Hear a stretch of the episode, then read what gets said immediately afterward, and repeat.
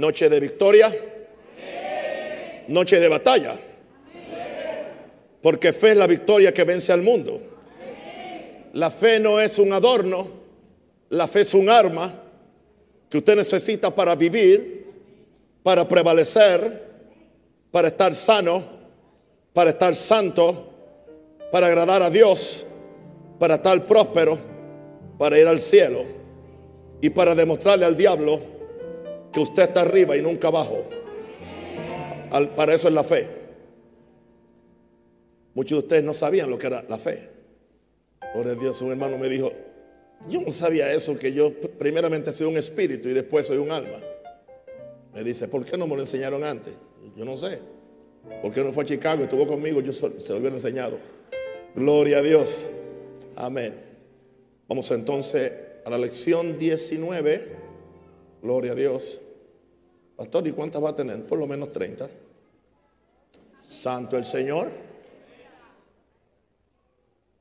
Romanos 4, 12. Vamos a hablar hoy de la fe que te convence plenamente. La fe que te con... Y vamos a quedarnos especialmente en Romanos del 4. Aleluya. El capítulo 4, casi hasta el fin del capítulo 4 de Romanos. Padre, en el nombre del Señor, yo declaro en este momento que la palabra que sale de mi boca no sale de mi boca. Espero que salga de la boca de Dios. Declaro en esta noche, Padre, que me son dadas palabras de sabiduría para bendecir y levantar a este pueblo a nuevas dimensiones de fe, de poder y de gloria. Padre, en el nombre del Señor, yo declaro que todo espíritu religioso, todo espíritu de atraso, todo espíritu eh, de ignorancia, todo espíritu de tradición y de fábulas humanas es reprendido. Y el pueblo de Dios abre el corazón para recibir con mansedumbre la palabra de Dios. Yo declaro que la palabra que sale de la boca de Dios no vuelve atrás vacía a Dios, sino que hará lo que Dios quiere. Todas las cosas son sostenidas con la palabra de su poder. Aleluya. Por la fe entendemos haber sido constituido universo por la palabra de Dios, de modo que lo que se ve fue hecho de lo que no se veía. Declaramos que la palabra sale con libertad y es sembrada en corazones abiertos, corazones nobles, y va a producir en ellos una cosecha al 30, al 60 y al 100 por uno para la gloria de Dios. La fe que te convence plenamente. Romanos 4:12, hablando de Abraham, dice Abraham, padre de la circuncisión, para los que no solamente son de la circuncisión, sino que también siguen las pisadas de la fe que tuvo nuestro padre Abraham siguen las pisadas de la fe. En esta noche vamos a seguir las pisadas de la fe de Abraham en este mensaje, porque lo que vamos a hablar es el patrón de la fe de acuerdo a la conducta y a la operación de la fe en la persona de Abraham, a quien se le considera el padre de los creyentes. Dice, los que también siguen las pisadas de la fe que tuvo nuestro padre Abraham antes de ser circuncidado. O sea, que antes de ser circuncidado, él tuvo fe. Y él fue justificado por la fe antes de ser circuncidado. Lo que indica que usted nunca es, es justificado por lo que usted hace, sino por lo que usted cree. En Gálatas 3:9 dice, de modo que los de la fe son bendecidos con el creyente Abraham. Usted puede entender la altura de esa palabra. los que somos de fe somos bendecidos con el creyente Abraham. Abraham era un hombre bendecido era un hombre prosperado, era un hombre que tenía potestad sobre sus enemigos, era un hombre que, tenía eh, eh, la atención de Dios en su vida, pero era un hombre que vivió en una vida de total y completa obediencia a Dios. Quiero decirle, hermano, fe, fe no se, no se escribe, o sea, no se deletrea FE en el espíritu, fe no se deletrea FE. En el espíritu fe se deletrea obediencia. Así que la fe es más que simplemente una, una, una, postura o una doctrina, una teología. La fe es una decisión de obedecer y hacer lo que la palabra de Dios nos manda hacer. Si no, no es fe, es fantasía. Dice Pablo que los de la fe somos bendecidos con el creyente. Entonces, si yo quiero ser bendecido, tengo que entender y estudiar cómo fue que Abraham fue bendecido. Y si Abraham es padre de los creyentes y Abraham es padre de la fe, y yo tengo que saber dónde él pisó. para yo pisar donde Él pisó. Y si yo piso donde Él pisó, yo voy a llegar donde Él llegó. Aleluya. Ahora, la fe de Abraham es el patrón bíblico para la fe nuestra. Galatas 3:7 dice, saber por tanto que los que son de fe, esos son hijos de Abraham. Hello. Diga, soy hijo de Abraham. Aleluya. ¿Se da cuenta ahora que Pablo le dice a Abraham, nuestro padre Abraham? ¿Y qué pasó con las palabras de Jesús? No llaméis a nadie padre. ¿Cómo me explican eso ahora? A nadie. Si eso significa lo que la religión ha dicho, entonces Abraham tampoco le podía, o sea, Pablo no le podía llamar padre a Abraham. Vamos a dar eso quieto ahí y vamos a seguir con el mensaje. Ahora, Abraham es el patrón bíblico para la fe nuestra. Gálatas 3:7. Sabe por tanto que los que son de fe son hijos de Abraham. usted oyó eso. Si usted es de fe, usted es hijo de Abraham. En el área de la fe. No tenemos que inventar la operación de la fe, ya se inventó. Sino plenamente, simplemente andar en las mismas pisadas de la fe que tuvo Abraham. Quiero que usted entienda esto. Esto que este siervo de Dios y yo sí soy, y yo sí soy siervo de Dios. ¿Vieron los 10 puntos en Facebook, lo que es un siervo de Dios? Ok. Si pisamos donde Abraham pisó, llegaremos donde Abraham llegó. Así que yo voy a estudiar. Hermano, esto no es asunto de suerte. Esto no es asunto de una unción que le cae de fe. Esto es asunto de estudiar. Esto es asunto de, de, de tomar esto con, con con dedicación completa. Ahora, en el verso 13 de Romanos 4, eh, vamos al verso 13. El verso 13 dice, y dice, la promesa de que sería heredero del mundo fue dada a Abraham o a su descendencia, no por la ley, sino por la justicia de la fe. Verso 14, porque si los que son de la ley son los herederos, van a resulta la fe y anulada la promesa. La ley produce ira, pero donde no hay ley tampoco hay transgresión. ¿Usted ha visto un legalista son, sonriente? No existe. Porque la ley produce ira, produce condenación, produce amedrentamiento. Pero donde no hay ley tampoco hay transgresión. Así que aquí vemos que tú eres heredero de cosas por la justicia de la fe. No, pastor, no diga eso. Wow, podemos creer de que a Abraham se le dio la promesa de que sería heredero del mundo. Y no me diga que tú no puedes heredar ni una bicicletita. Si a mi papá le dijeron que él sería heredero del mundo, porque yo no puedo ser heredero tan siquiera de un par de zapatos? O de un trabajito, un empleito. O no pueda ser heredero de una casita. Y yo sé que enseguida viene el asunto prosperidad. Diga usted lo que le dé la gana. Porque yo sé de qué estoy hablando. Yo no voy a robarle a ustedes las bendiciones de éxito y de avance que la Biblia tiene para ustedes por miedo a la perversión de una corrupción de la llamada prosperidad, que no es prosperidad, es avaricia.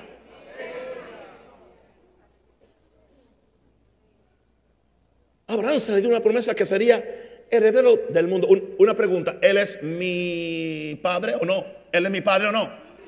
Entonces yo también puedo heredar con él.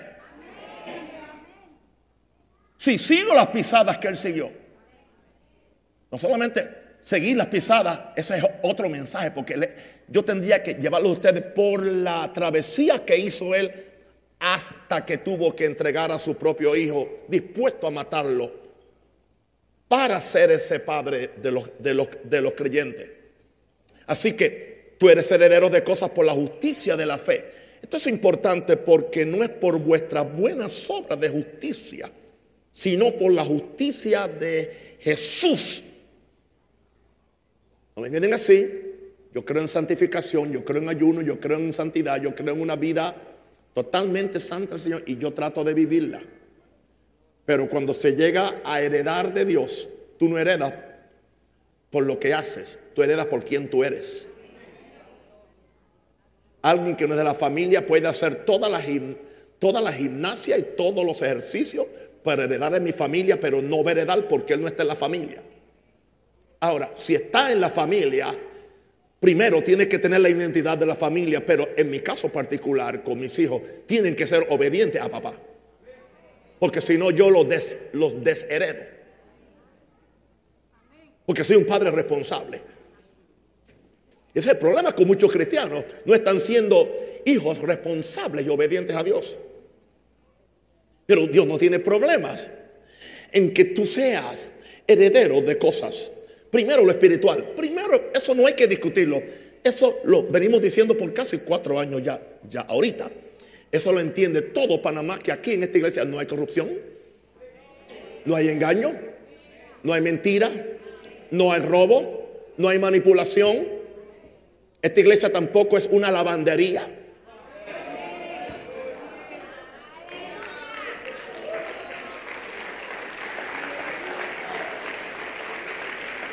Esta iglesia es casa de Dios y puerta del cielo. Ahora, no es por nuestras buenas obras, sino por la justicia de Jesús. O sea, la justicia de Jesús me hace a mí heredero de las bendiciones de Dios, que fueron las bendiciones que recibió Abraham. Es por la justicia de la fe. La promesa nos llega a todos en igualdad de condiciones. Todos somos herederos, pero no todos heredamos. ¿Te entiende eso? Todos somos herederos, pero no todos heredamos. La promesa es para toda su descendencia. Pero que si la descendencia se mete en un cuadro religioso donde no se le permite aspirar, primero por la prosperidad espiritual, prosperidad mental, prosperidad del cuerpo, prosperidad de su alma, prosperidad en todo. No puede. Porque no hay peor cosa que los dogmas religiosos. Y los dogmas evangélicos son más endemoniados que los dogmas católicos. O que vienen acompañados de, de, textos bíblicos sacados fuera de contextos. Que impiden que la gente pueda recibir la total herencia que Dios tiene para ellos. Oh, gloria a Dios. Llega un momento, Panamá, en que en un rosario te va a enseñar cómo tú puedes ser cabeza y, y no cola, estar arriba y nunca abajo.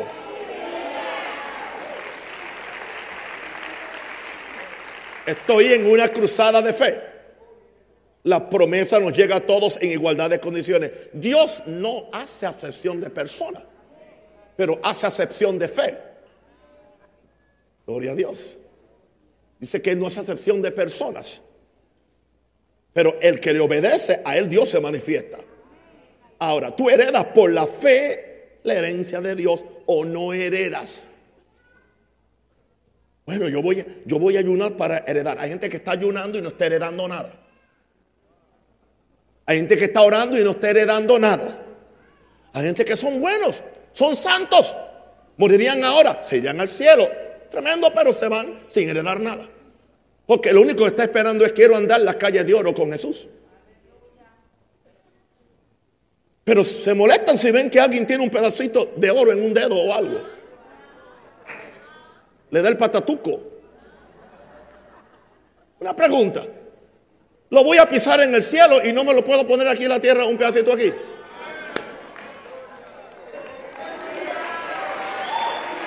Entiéndame.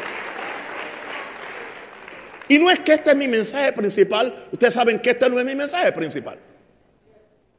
Pero de vez en cuando hay que, hay que, hay que explicarlo para que la gente se sienta libre. Eso es lo primero. Vamos entonces al segundo punto. Verso 16. Por eso la promesa es por fe. ¿Oyó eso?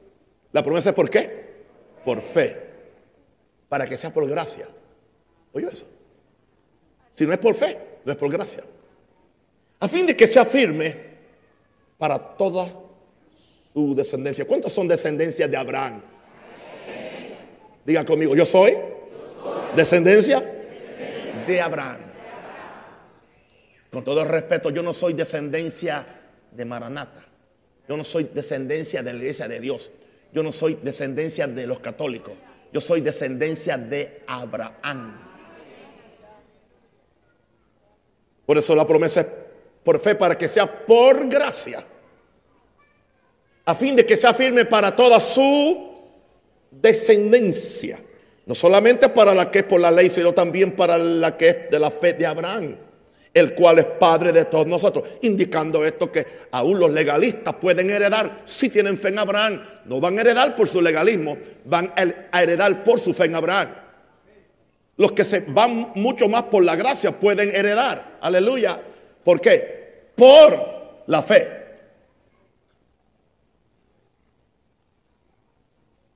La fe de Abraham sino también para la fe de Abraham, el cual es padre de todos nosotros. Otra vez, es padre de los creyentes. Solamente una promesa de fe puede ser firme para todo creyente. ¿Por qué? Porque es una promesa de fe que es firme para todos los, creyentes. Dios le da la libertad a cada creyente de ejercer fe. Pero es un acto voluntario. Dios no va a obligar a nadie. Porque tú puedes llevar el caballo al río, pero tú no puedes obligarlo a beber agua. Eso me pasa a mí con algunos de ustedes.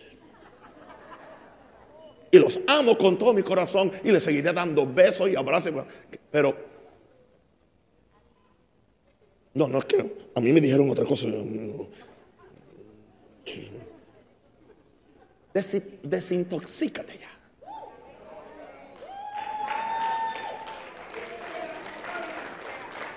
Te conviene ¿Qué se te va a caer? Las cadenas. ¿Qué más se te va a caer? El pecado. ¿Qué más se te va a caer? Un catarro cada 15 días. ¿Qué más se te va a caer? Las peleas matrimoniales. ¿Qué más se te va a caer? La pobreza, la miseria, el desánimo, la falta de propósito, la falta de destino. Toda esa basura se te va a caer.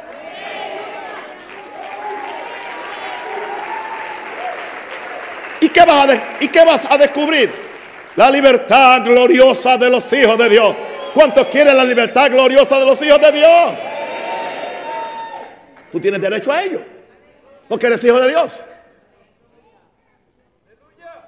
Ay, Solamente una promesa de fe puede ser firme para todo creyente. Todo creyente puede accesarla.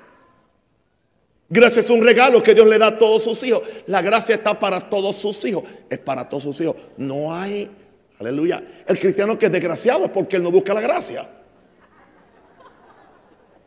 El cristiano que es desgraciado es porque él no busca la gracia. Porque la gracia de Dios ha sido derramada para todos los hombres.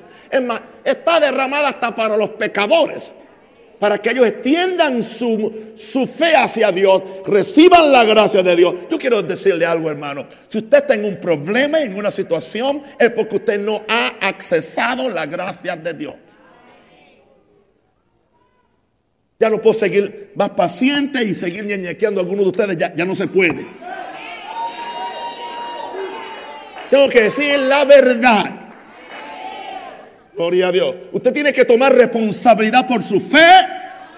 Tiene que tomar responsabilidad por su sanidad, por su prosperidad, por su matrimonio, por su vida y aún por su dieta.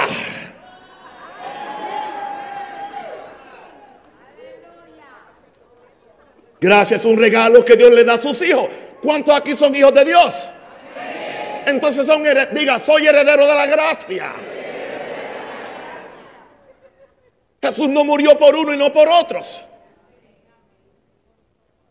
Por eso dice que es por fe para que sea por gracia. A fin de que sea firme para todos sus hijos. No solamente para la que es por la ley, como era antes, sino también para la que es de la fe de Abraham, el cual es padre de todos nosotros. Así que, querido, establecete en la gracia de Dios para que puedas operar en fe desde el principio de tu vida espiritual, porque por gracia soy salvo, por medio de la fe. Es por gracia, pero es por medio de qué? De la fe. Es una decisión que tú haces. Porque la gracia se ha manifestado para salvar a todos los hombres, pero la gracia también se ha manifestado para sanar a todos los hombres. Hello. La gracia también se ha manifestado para santificar a todos los hombres. También se ha manifestado para, para cambiar y transformar y prosperar a todos los hombres. ¿Cuál es la diferencia? La diferencia es que han hecho esos hombres por esa gracia. Eres un fiel y buen administrador de la gracia de Dios. O aún no sabe qué es la gracia de Dios. La gracia de Dios es la disposición amorosa de Dios para bendecir a su creación, bendecir a sus hijos y subirlos a nuevas dimensiones de vida. Para eso es la gracia. No es para que te quedes igual. El Evangelio tradicional solamente habla de gracia para salvación. Pero es la misma gracia. Así que establecete en la gracia de Dios para que puedas operar en fe. Eso indica que entonces que Abraham operó bajo la gracia de Dios. Y fue obediente cuando Dios lo, mandó a hacer algo. Ahora, bien, el verso 17. Dice, el cual es Padre de todos nosotros, pero eso se conecta con el verso que sigue, el 17, como está escrito. Como está escrito. Como está escrito. Te he puesto por Padre de muchas naciones. Dios le está diciendo, Abraham, te he puesto por Padre de muchas naciones. ¿Cuándo Dios le dijo eso? ¿Dónde le estaba? ¿Qué le estaba haciendo? Bueno, estaba jugando caballos. ¿Ok? Estaba pendiente a todo lo, natural, no estaba orando, no estaba al frente de la palabra, dice, estaba delante de Dios. En inglés esa expresión es in the presence of God, before God, delante de Dios. Él estaba ¿dónde? ¿Dónde estaba él? no detrás, no al lado, delante de Dios, estaba al frente de Dios. Eso habla de comunión. Eso habla de comunión de cara a cara. Eso habla de de una vida que está en constante comunión e intimación e intimidad con Dios.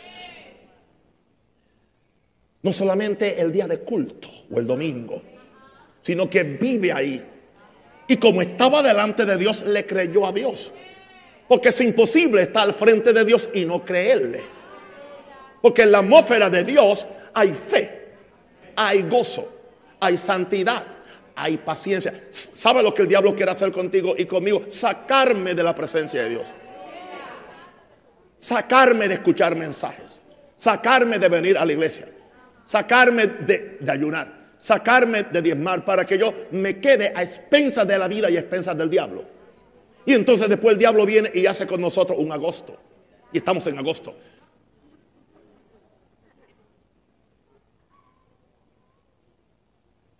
Tú tienes que tomar responsabilidad. Ahora, ¿a quién creyó? Él creyó al Dios que da vida a los muertos. ¿A cuál Dios? Entonces, no es un Dios muerto, no es un Dios histórico y tampoco es un Dios futuro, es el Dios de hoy. El yo soy, el Dios que da vida a los muertos. ¿Qué más hace? Llama las cosas llama. Llama a las cosas que no existen como si existieran. Y cuando las llama, se manifiestan. Ese es Dios. Es la presencia de Dios que la fe se te revela. Sí que la fe no, la fe no es conceptual, la fe no es pensamiento positivo, la fe no es metafísica tampoco. La fe es una experiencia, es una vida, es una comunión con Dios. Cuando Dios se le aparece a Abraham y le dice, sal de tu tierra y de tu parentela, estoy consciente que Abraham se sintió en la presencia de Dios, aunque no lo conocía, no tenía Biblia, no tenía Espíritu Santo, no tenía bautismo del Espíritu Santo, nunca había cantado un cántico de fe, pero Dios se le apareció. Y Dios le dio, sal de tu tierra y de tu parentela.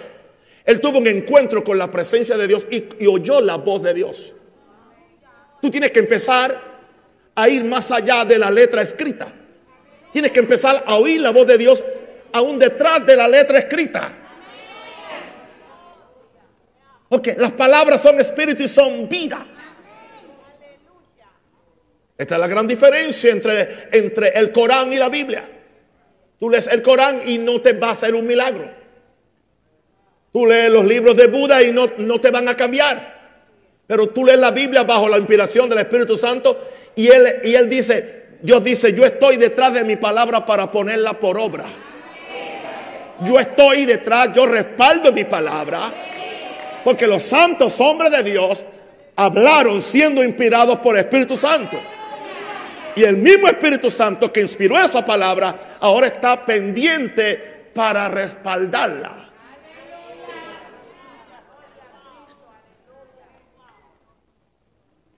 Gloria a Dios. Esa es la presencia de Dios que la fe se te revela. Cree en Dios. ¿Cuál Dios? El Dios que resucita tus sueños y visiones. Y algunos se le murieron. Él da vida a los muertos. Toda cosa muerta que llega a la presencia de Dios resucita. Alguien me dice, yo tenía una pasión por orar, se me fue, se te murió. Se te murió. ¿Cómo tú la recuperas? Venga a la presencia de Dios. Con todo respeto, ¿quieres que te dé una hora de consejería? No, no te va a cambiar. ¿Tú crees que tu problema es tan importante que, que tú no puedes coger uno o dos días de ayuno y separarte en un lugar solo?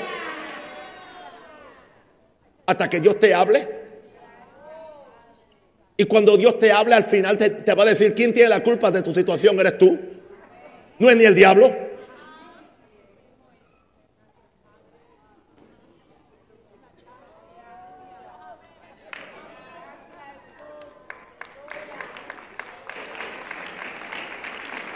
Una pregunta, una pregunta, una pregunta. ¿Cuántas veces tú te has sentido como muerto? sin visión, sin ánimo, sin cosas, ¿entiendes? Como que, la, como que la vida te oprime, cosas, pero tú vienes a la presencia de Dios. O tú haces lo que yo hago alguna vez, agarro una noche, esta noche yo voy a estar con mi Dios. Quizás no la noche entera, pero quizás tres o cuatro horas solo con Dios. Porque yo, yo necesito refrescar mi fe. Yo necesito adquirir ese, ese ánimo, esa energía esa vida. Cuando algo se te muere, no lo dejes muerto. Se te fue la pasión, búscala.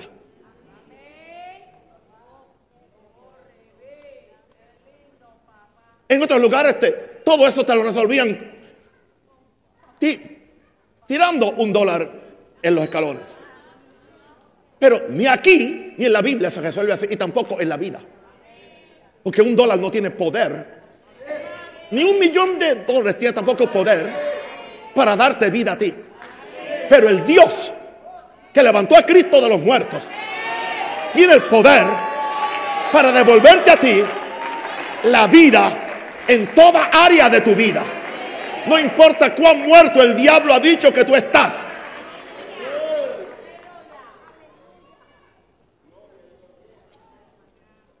¿Cuál da vida a los muertos? Resucita tus sueños y visiones. Llama las cosas que no son como si fuesen. Cree en el poder creativo de la palabra de Dios. El poder creativo de la palabra de Dios es para llamar cosas que no existen para que aparezcan en el mundo natural. escúcheme. Yo vivía, primeros, el, primer año yo vivía en Costa del Este, en un piso 52 creo, de un edificio. Y por cierto, desde, el balcón o desde una de las habitaciones se veía esta plaza. Cuando, cuando estaban haciendo esta plaza. Y aún no nos habíamos mudado. Aún no estaban ni pastoreando. Desde allá yo enviaba la palabra creativa. Desde allá yo estaba llamando a la gente que iba a ser parte de esta iglesia. Desde allá yo estaba llamando a los recursos y la finanza. Yo no esperé a estar aquí.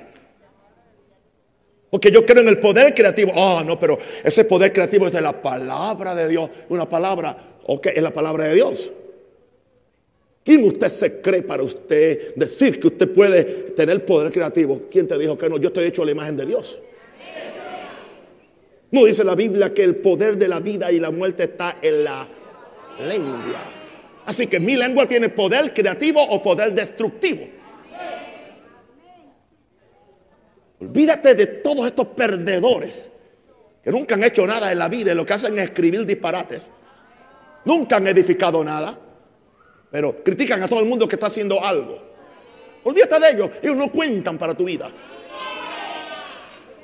Sácalo de tu hoja de vida porque se te va a convertir en una hoja de muerte. Alguien puede darle un aplauso a Jesús. Amén.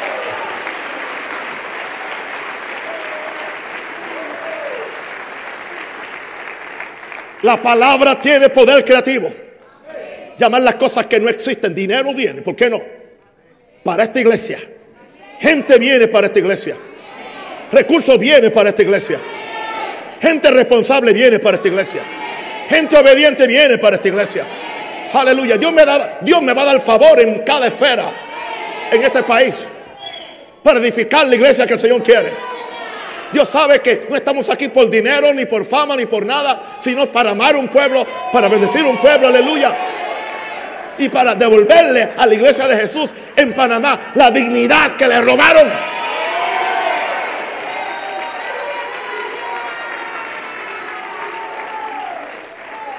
para devolverle el respeto que ustedes merecen como hijos de Dios. Cree dos cosas acerca de Dios. Vamos entonces al verso 18. Él, Abraham, ¿qué hizo? Creyó en esperanza contra esperanza para llegar a ser. Gente que quieren llegar a ser sin creer. Él creyó en esperanza contra esperanza para llegar a ser padre de muchas naciones. Pero él creyó no conforme a una fantasía o conforme a un pensamiento, conforme a lo que se le había dicho, indicando que él lo oyó. Conforme a lo que se le había dicho. ¿Y qué fue lo que se le dijo a él? Así será tu descendencia. No tengo el tiempo para ir a esa escritura. ¿Cuándo fue que Abraham tuvo esa experiencia? En una noche estrellada, Dios lo saca de su tienda. Lo saca lo invita a un paseo. Esa noche Dios decidió parquear un ratito con Abraham. ¿Te gustaría parquear con Dios? En vez de estar parqueando con los bochincheros y los incrédulos y los agnósticos y los envidiosos y los pecadores. en esa noche, Dios dijo, vean cabrón, vamos a hablar. Pero antes de hablarle, le dijo, mira el cielo, mira el cielo. Abraham mira el cielo. ¿Qué ves? Estrellas. Cuéntalas. Cuéntalas. Abraham empezó a contar. No sé hasta, qué número llegó. No puedo. Ok, acabate ya. Ahora, mira la tierra. Un desierto, arena. Cuenta los granos de arena. ¿Cómo es? Granos de arena. Señor, por favor. Ok. ¿Sabe una cosa, Abraham? Mira bien las estrellas. Mira bien la arena. Así será tu descendencia. Este es uno de los principios de fe más poderosos que existe. Dios sabía que para que él tuviera una visión de fe, tenía Dios que enseñarle algo. Dios le enseña las estrellas y Dios le enseña la arena del mar. En otras palabras, ese es tu punto de referencia. Así será tu descendencia. Dios sabe que tú y yo necesitamos una visión. Porque fe es la sustancia de las cosas que se esperan, pero es la convicción de cosas que no se ven. Pero por fe andamos, no por vista. Eso no indica, eso no indica que no hay una visión espiritual. Por fe andamos no por esta vista, pero sí por la visión que el Espíritu Santo te da. Tú tienes que recibir. Por eso es que la gente que se mete con Dios en ayuno, en oración, no es que la fe vino por el ayuno, es que en el ayuno Dios le dio la visión. Porque se, separaron de la visión natural, se separaron de, lo que el mundo está diciendo y le prestaron atención a lo que el cielo está diciendo. Oh, gloria a Dios. Aleluya. Eso fue lo que le pasó a Abraham. Y dice que de allí salió, dice, y su fe. Dice, y Abraham le creyó a Dios. Y en ese día su fe le fue contada por justicia. Porque él creyó lo que Dios le mostró. Y se sostuvo mirando eso. conforme a lo que se le había dicho. Así será tu descendencia. Volvemos al verso. Volvemos al verso. Amén. Ahora. Aleluya. La fe de Dios siempre está fundamentada en lo que Dios ha dicho. No en lo que Dios va a decir. Lo que Dios ha dicho. Dios le dijo, así será tu descendencia.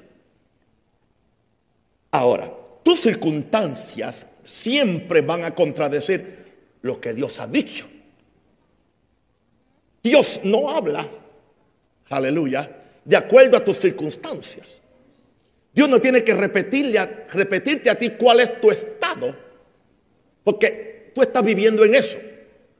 Dios nunca va a hablar de tu problema. Dios te va a dar una promesa. Y el gran problema que tenemos nosotros es que nos enseñaron a orar el problema en vez de orar la promesa. Y cuando tú, tú siempre oras el problema y oras el problema y oras el problema, no tienes fe. Porque orar el problema no, no produce fe. Pero cuando hay una promesa para cada problema y empiezas a presentarle a Dios la promesa, hay una transferencia. Es cierto, tus circunstancias siempre van a contradecir lo que Dios ha dicho. Aún después que Dios vino y, habló con Abraham y Dios se fue, Abraham se sintió tan, tan, tan, tan, tan muerto como estaba antes. Y Sara se sintió tan estéril como estaba antes. Y quiero decirte algo, el hecho de que Dios te dé una palabra en un momento determinado, eso indica que tú vas a sentir, aleluya, la cosquilla pentecostal, ¿entiendes? O el aceite caliente que te baja de arriba hasta abajo. Nada de eso. Eso puede acontecer, acontecer cuando te dan una profecía, pero cuando tú vuelves a tu casa tienes que enfrentarte a todos los demonios. Y especialmente si estás casado con alguien que no está muy bien con Dios. No esperes que tus circunstancias cambien. La palabra de Dios no es para cambiar tus circunstancias. La palabra de Dios es para cambiarte a ti. Y es posible que nunca cambien. Pero tú vas a cambiar. ¿Qué es esto de que él creyó en esperanza contra esperanza? ¿Qué, ¿Qué, significa eso? La esperanza de lo que Dios le mostró era más fuerte que la contraesperanza de su condición. Repito eso, la esperanza de lo que Dios le mostró a Abraham era más fuerte que la contraesperanza. ¿Cuál era la contraesperanza? Cuando él veía a su esposa, la veía estéril, vieja. Cuando él se miraba a él, muerto, casi, casi 100 años, 99 años. Imagínense cómo se veía, casi muerto. Esperanza contra esperanza. Cuando usted, así que la fe opera, esperanza contra esperanza. Diablo dice esto. Y especialmente la contraesperanza te viene siempre que Dios te da una promesa. ¿Entiende eso? Muchas veces Dios te da una promesa y todo estaba bien. En el momento que Dios te da, el diablo, los demonios se encargan de hacerte la vida imposible. De hacerte la vida imposible. De hacerte la vida imposible. ¿Por qué? Porque lo que el diablo es quiere es robarte la promesa. Robarte lo que Dios te dijo. Entonces ahí donde tú tienes que ser varonil y masculino, aunque sea mujer. Dice la Biblia, portaos varonilmente. Tienes que tener la estamina de fe. Yo le creo a Dios.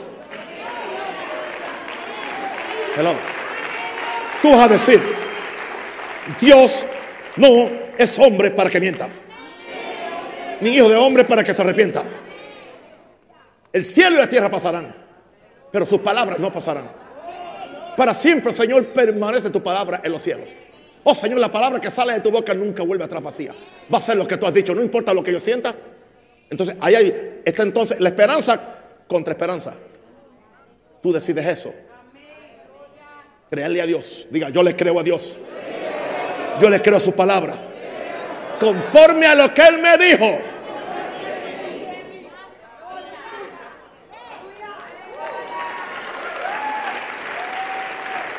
Oh, glory to God. Sentí una percepción muy fuerte del Espíritu Santo en esta semana. Tienes que enseñarle fe a esta gente.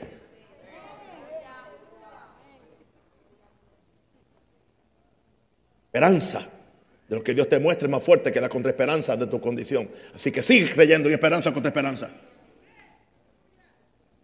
¿Cómo sigue esto? Vamos al verso 19. Estamos hablando de la fe de Abraham siguiendo su pisada. Porque esto, esto es lo próximo. Cuando viene esa lucha entre la esperanza contra, contra esperanza, te debilitas. Satanás quiere debilitarte. Él no puede vencerte cuando estás fuerte. Por eso te alejas de la iglesia, te alejas de la comunión y ya hasta te alejas del pastor. Y su fe no se debilitó al considerar su cuerpo. Y no se debilitó en la fe al considerar su cuerpo. ¿Cómo estaba su cuerpo? Como muerto, siendo de casi 100 años. Y tampoco se debilitó al considerar la esterilidad de la matriz de Sara. Entienda esto, querido, la fe no es ciega. Si tienes un cáncer, tienes un cáncer. Si no hay dinero, no hay dinero. Si hay un problema, hay un problema.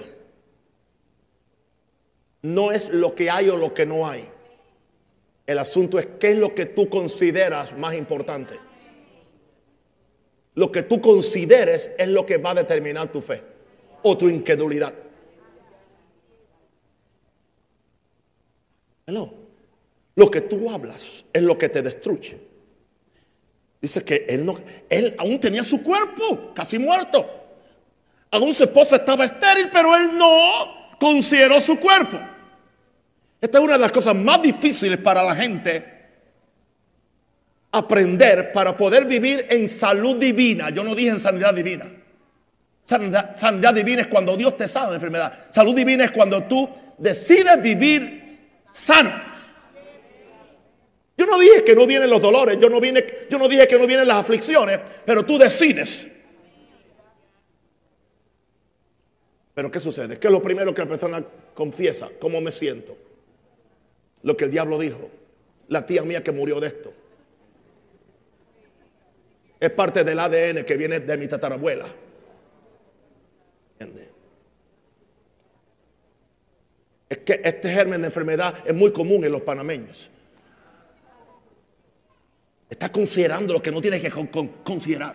Yo no dije que lo ignores, pero no, no hables. No lo consideres. Considera la palabra de Dios. Considerar los síntomas o lo natural siempre debilita tu fe. Ni en él ni en Sara había esperanza, solo en el Dios que da vida a cosas muertas. Y hay una controversia entonces. Pero el fin de toda controversia es la controversia que hay en cómo yo me siento y lo que Dios dice. Lo que yo veo y lo que Dios ve.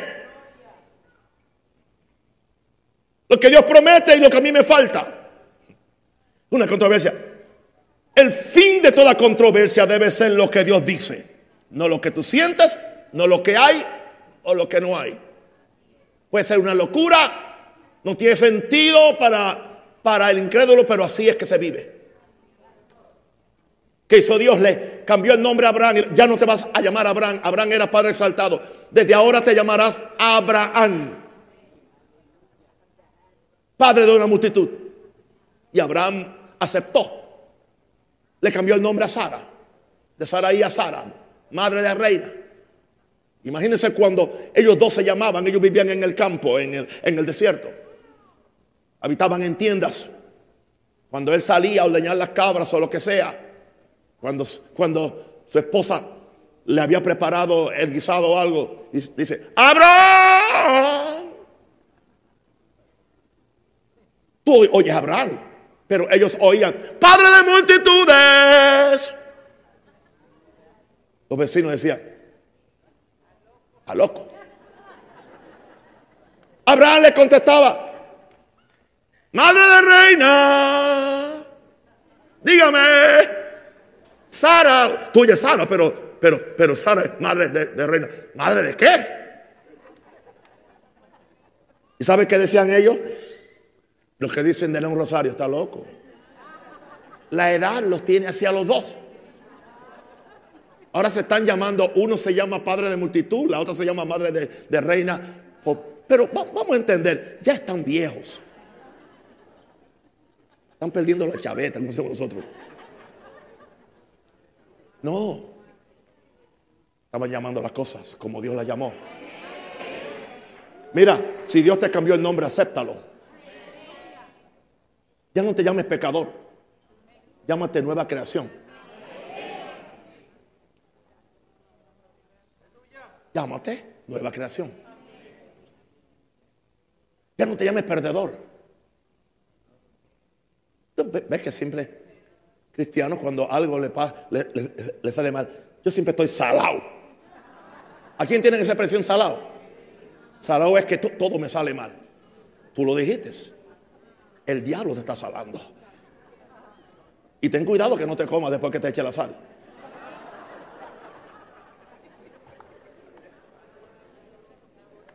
Y tenemos todo un vocabulario de negativismo abriéndole puertas a Satanás y a los demonios que ni cuenta nos damos. Nunca le atino. Nunca lo logro. ¿Ok? Dios te cambió el nombre, pero tú no quieres nombrarte como Él te nombró. Porque no le crees a Dios.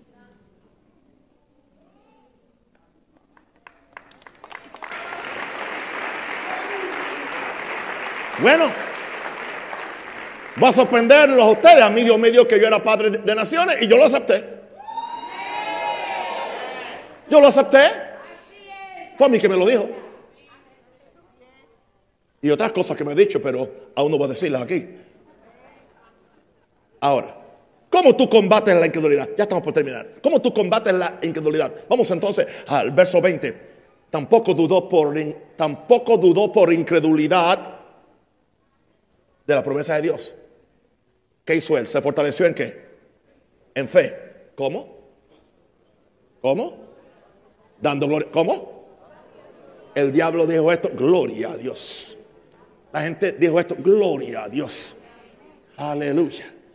No queda ni pollo, ni carne, ni pescado. Lo que quedan son huevos. Arroz y minestra. Aleluya. Gloria a Dios. Cuando me estoy, estoy partiendo el huevo, digo, qué rico usted te viste, gloria a Dios. Samba la Masaya. Gloria a Dios. Y el diablo dijo esto, gloria a Dios. Aleluya. Hicieron esto, gloria a Dios. Tú te fortaleces. Tú te fortaleces.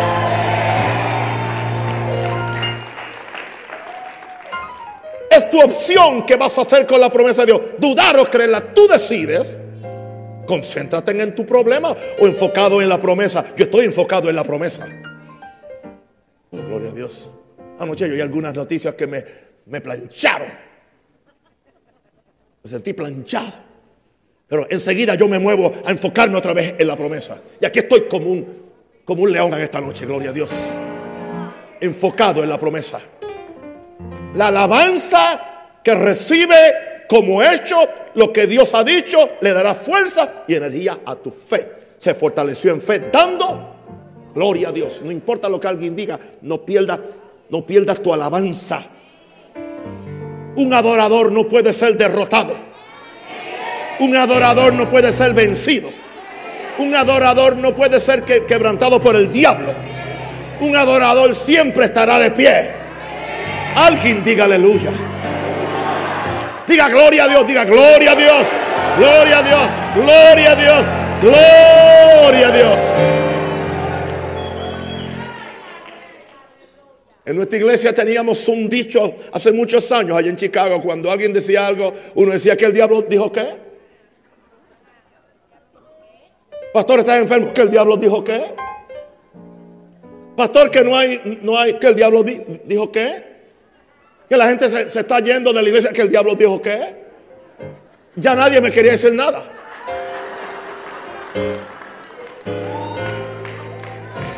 Decía, no le digan nada al pastor porque lo, llama diablo. No, yo no llamé diablo a nadie. Yo estoy diciendo que el diablo está diciendo eso. Porque una vez Jesús se lo dijo a Pedro, apártate de mí, Satanás. Porque hablas lo que no tienes que hablar. Y voy a decir una cosa, lo voy a sorprender con lo que voy a decir ahora con mucho amor. La voz de gente negativa es más peligrosa que la del diablo.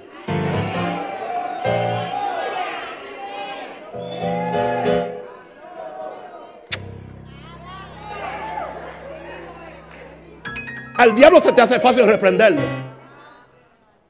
Pero no al familiar que vive en tu casa. Sea tu esposa, tu esposo, la suegra, el suegro, lo que sea. El amigo, lo que quien sea. Tú no vas a salir de eso. El diablo dijo que. Tú nunca podrás comprar tu propia casa. El diablo dijo que. Tú siempre serás un, un juega vivo. El diablo dijo que. Aleluya. Alguien dice, ¿y qué está haciendo una aún para, para sostener todo eso? No, no es suficiente con, con diezmo y ofrenda. Y yo le digo a esa gente, el diablo dijo, ¿qué?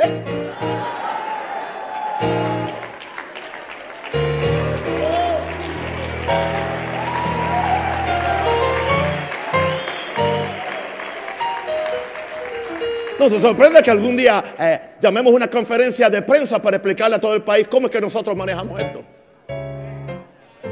Llamamos a los medios. Empezó a temblar Panamá ya.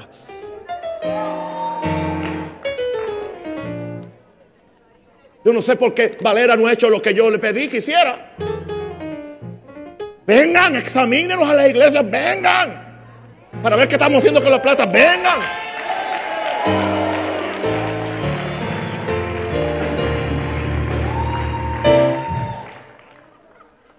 Aleluya. ¿Y cómo quedó? ¿Cómo quedó? ¿Cómo quedó Abraham? ¿Quedó qué? ¿Plenamente? Una pregunta. ¿Siguieron las pisadas hoy? ¿De Abraham? ¿Cómo quedó él? Si tú haces esto, ¿cómo tú vas a quedar? ¿De qué quedó plenamente convencido? Que Dios era también poderoso. ¿Para qué? Para hacer todo lo que había prometido. Yo no voy a echar para atrás ni un centímetro en lo que Dios me ha prometido para esta iglesia y para este país. Este país va a ver la gloria de Dios. Este país va a ver iglesias diferentes. Este país va a ver integridad. Este país va a ver la gloria de Dios como nunca antes. Alguien diga aleluya. Oh, si seguimos las pisadas de nuestro padre Abraham, plenamente convencido que era también poderoso para hacer todo lo que había prometido. Por eso también su fe fue contada por justicia. Todo este proceso te lleva a quedar convencido del poder de Dios para hacer todas las cosas mucho más abundantemente a lo que pedimos o entendemos. Levantamos la mano al cielo. Cierra, los ojos que vamos a hacer una oración conmigo. Diga, Padre, gracias por la palabra de fe que me han predicado.